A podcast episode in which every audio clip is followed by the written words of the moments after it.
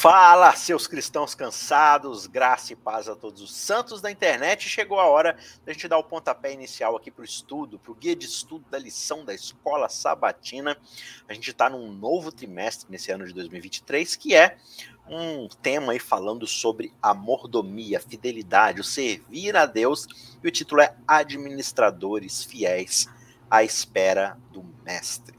Né? Nós somos servos de um Deus que prometeu voltar e enquanto ele não vem, assim como naquela parábola que Jesus conta, a gente segue servindo fielmente com os recursos que ele nos dá, com os dons, os talentos, o tempo, tudo aquilo que está à nossa disposição, que ele nos deixou é, meramente para a nossa administração, ou seja, para cuidarmos, para gerarmos frutos para a causa dele, para o lucro né, de almas que ele possa ganhar através dessa nossa administração fiel. E nisso a gente segue estudando esse tema tão fantástico.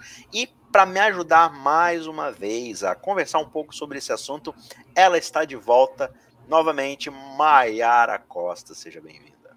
Valeu, amigo, de volta. É isso aí.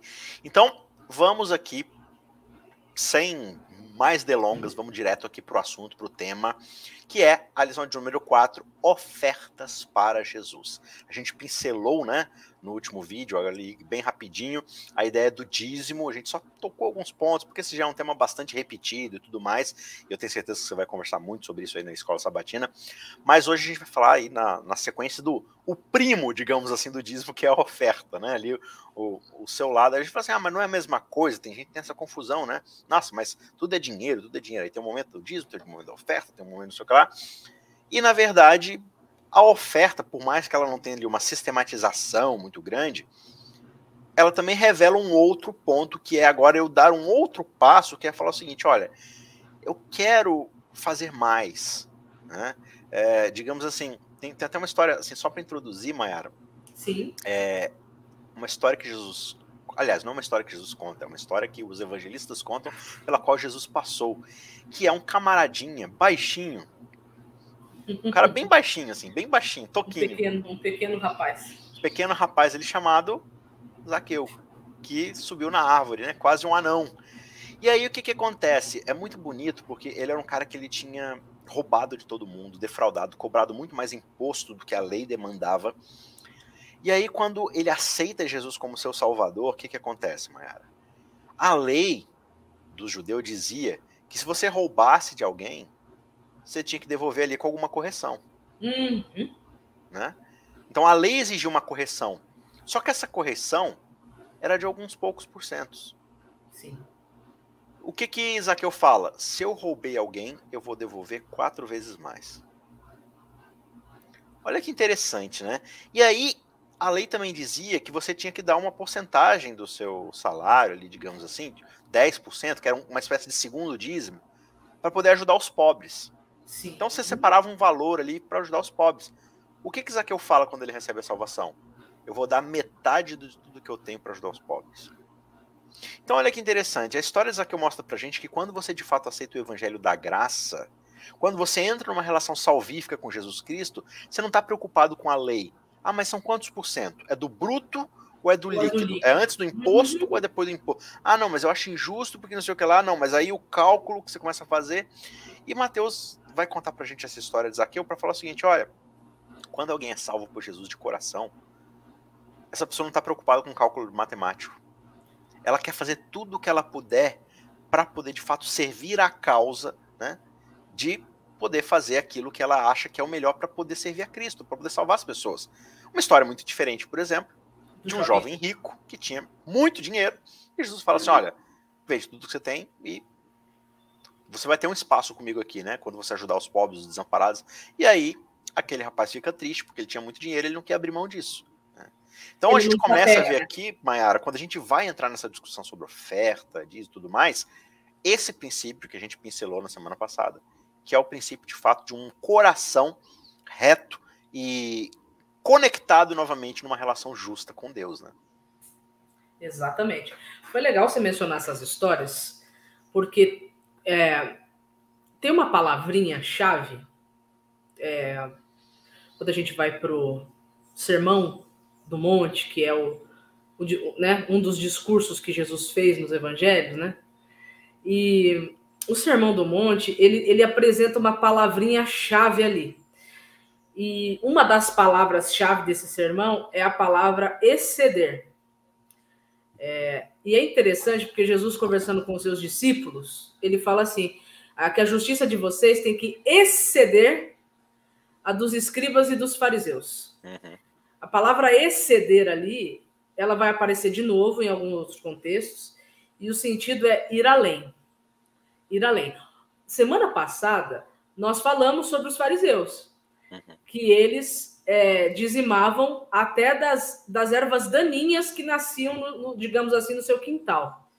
Se eu pegar é, esse, esse, essa palavra que Jesus falou ali, que a justiça do discípulo dele tem que ir além, tem que exceder a de um fariseu, então a minha forma de lidar com o dinheiro tem que exceder. Ela não pode ficar restrita somente a, por exemplo, 10% da, da, do dízimo e o que sobra para a oferta. Ela tem que ir além, ela tem que exceder. E aí você contou a história de Zaqueu, perfeito, Zaqueu excedeu. Ele foi muito além porque a graça nos faz ir além. A graça nos faz exceder. A graça nos faz colocar no centro da nossa vida é, a vontade do Pai. E a vontade do Pai, ela excede. A Bíblia não diz que, por exemplo, a paz de Deus excede todo o entendimento, ou seja, vai muito além. Então, esse é o desafio, é ir além.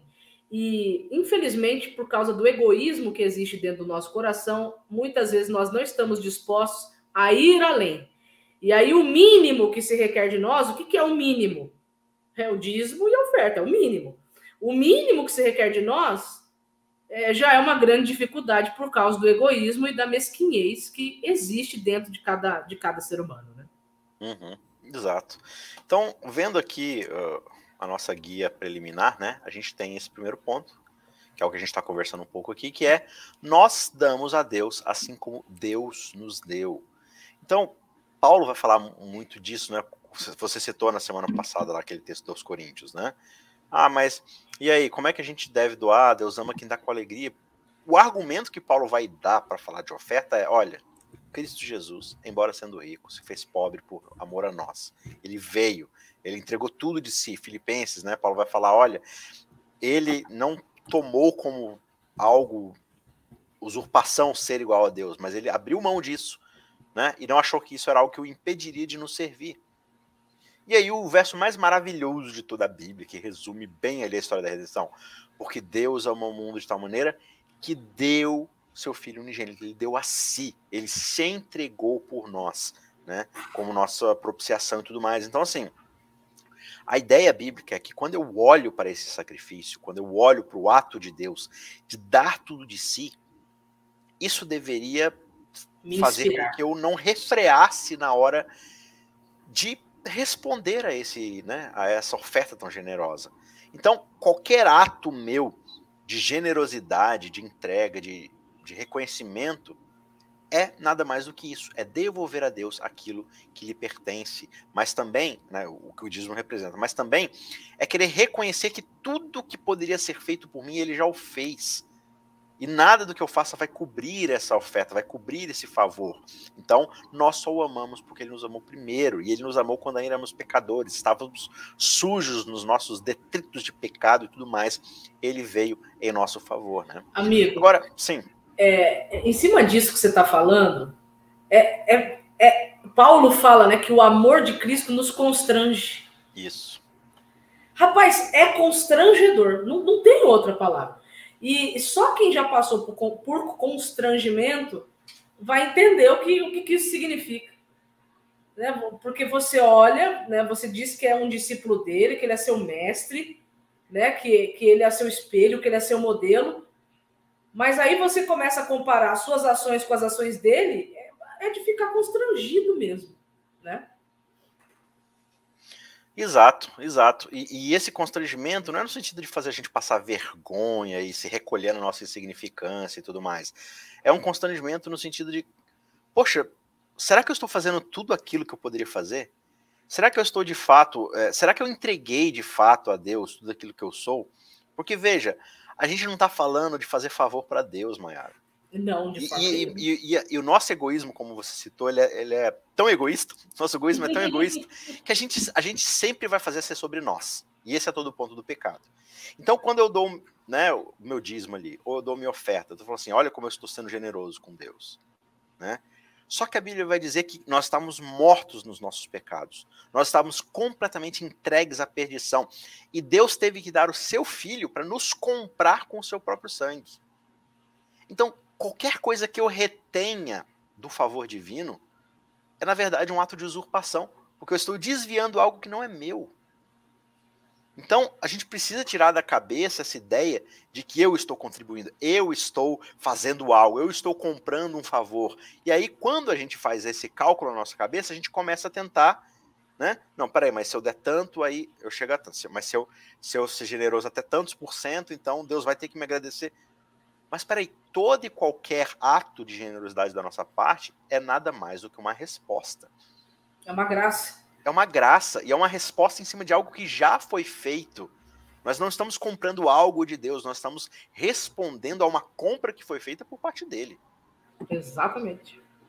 É. Exatamente. Então, esse é o nosso segundo ponto aqui. O Senhor espera por direito as nossas ofertas, mas de livre-arbítrio. E aí é a tônica, Maera, que a gente tem tocado aqui toda, todo o vídeo aqui, todo santo vídeo. Né? Todo santo vídeo. Se isso não vem, geralmente, né? Geralmente não, se isso não vem na finalidade de algo é, que é tocado pela graça, que é trocado por essa transformação no nosso coração, e que agora é uma resposta ao que foi feito, então a gente só está fazendo algo mecânico e a gente não é muito diferente de né, quem quer comprar salvação por indulgência, ou fazer um, um, favor, subir escadaria de joelho, fazer jornada de não sei o que lá das contas. No final das contas, a gente está transformando isso numa transação comercial.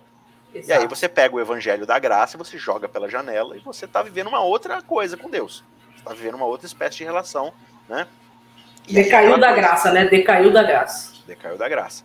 Aí é o seguinte, você quer viver com Deus essa relação de pontuação, de score do Serasa, né? Sabe aquele negócio de crédito lá do cartão de crédito lá que você o score lá para você conseguir crédito, para conseguir o financiamento. É esse tipo de relação que você quer com Deus? Tá ofertando é. para conseguir milhas para o céu? Você está juntando milhas para comprar sua passagem para o céu? Então, então, peraí que o preço é um pouco mais caro do que você está pensando. É então, bem caro. Aumentando o valor, porque, de novo, qual que foi o valor, Paco?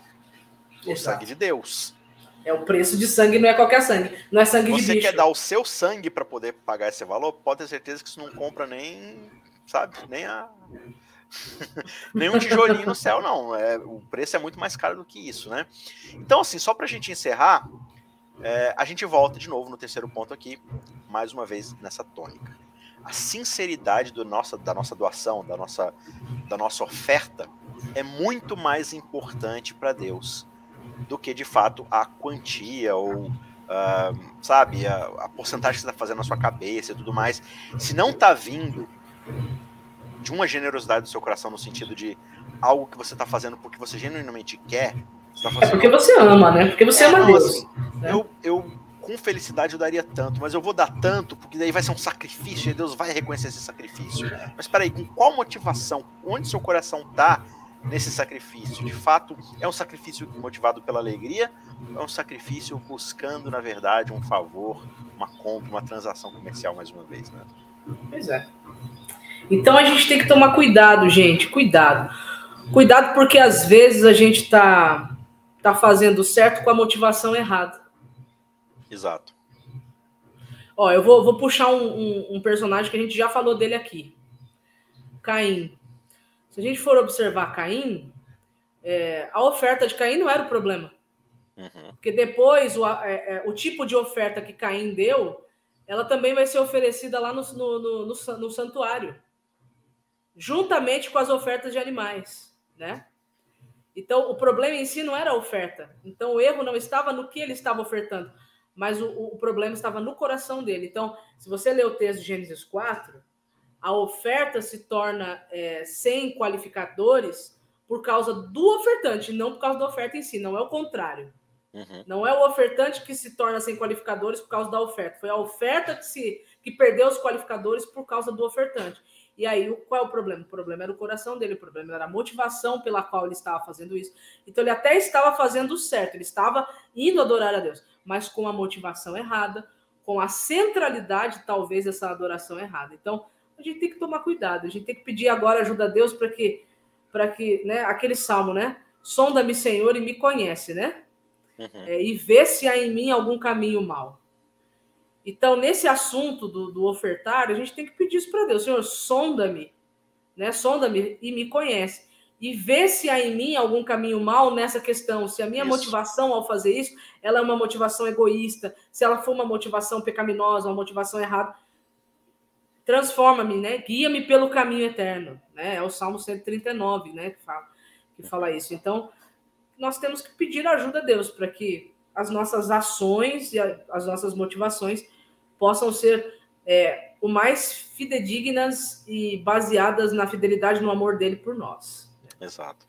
E aí você me lembrou que eu não citei aqui o verso inicial, né? O verso, o verso chave, chave, da semana. Então eu vou, eu vou encerrar aqui a nossa, a nossa conversa dessa semana justamente com esse verso, transmitindo aí para você ver. Tá lá em Salmo, no Salmo 116, versos 12 a 14. O salmista diz assim: Olha, que darei ao Senhor por todos os seus benefícios para comigo, ou seja, por tudo aquilo que ele fez por mim. Erguerei o cálice da salvação e invocarei o nome do Senhor cumprirei os meus votos ao Senhor na presença de todo o seu povo. Então, toda a, visão de generosidade ou de gratidão aqui que o salmista tem para com Deus passa por esse ponto aqui, Mayara. Erguerei o cálice da salvação, ou seja, eu estou bebendo de uma fonte que é, na verdade, o sangue de Cristo. Eu estou bebendo da, da, da fonte da vida aqui que foi otorgada por um preço caríssimo que eu jamais poderia pagar. Né? Então, toda e qualquer relação agora de retorno a esse ato que foi feito nunca será suficiente. Mas, por outro lado, é justamente essa insuficiência que me gera ser cada vez mais é, descentralizado de mim mesmo. Pensar cada vez mais no que é, foi feito por mim e que agora eu posso, como alguém que não precisa mais usar recursos para minha própria salvação, peraí, então como é que eu posso alocar esses recursos? Como é que eu posso agora dar o, o dinheiro, o tempo, os dons, o talento, tudo aquilo que Deus me deu, onde eu vou realocar melhor? No serviço da causa que primeiro me salvou, que é agora levar o reino e o evangelho para outras pessoas que ainda não tiveram essa oportunidade, que não ouviram ainda desse evangelho. Né? Então, com essa mentalidade em vista, a gente começa a enxergar um pouco do que, que é de fato generosidade. Quando a gente olha a generosidade de Deus, que foi encher esse cálice de salvação, toda e qualquer tentativa humana de ser generosa, na verdade, é uma ação simplesmente pálida diante desse sacrifício. Exatamente. Então, é, a nossa grande motivação nisso tudo, só para encerrar, né, para a gente poder encerrar aqui, a nossa, a nossa única e grande motivação, o nosso único e grande exemplo, tem que ser o nosso Deus. Porque, afinal de contas, sempre voltando para Gênesis, né? não tem como. Uhum. Quando a gente vai para Gênesis, o ser humano ele é criado para ser imagem e semelhança desse Criador. É para ser a sua imagem dele, é para ser a sua imagem. Né? E como imagem de Deus, a gente tem que buscar refleti-lo. Ou seja, então nós precisamos é, buscar imitá-lo o máximo que nós pudermos, né? Todas as coisas. Muito bem, chegamos ao final aqui de mais um pontapé, mais um início de discussão. Mais uma vez, isso aqui não é nada definitivo, isso aqui são só insights, são só pontos de reflexão para você conversar aí com a sua turma, conversar aí na sua classe. Pega os textos bíblicos aí do guia de estudo, reflita, analise o contexto, converse com a galera e os comentários do vídeo estão abertos aí para você poder participar dessa discussão. Se você achou que esse vídeo, que essa conversa aqui edificou sua vida de alguma forma, considere deixar o seu like aí, considere compartilhar esse vídeo também com outras pessoas e por que não se inscrever aqui também nesse canal e participar desse movimento de estudo da Bíblia que toma conta da gente aqui cada semana, cada, cada dia aí, e que Deus possa te abençoar bastante. Mayara, obrigado mais uma vez. Eu que agradeço, amigo. Tamo junto. A gente se vê na semana que vem para mais um estudo da lição. Deus te abençoe. Tchau, tchau.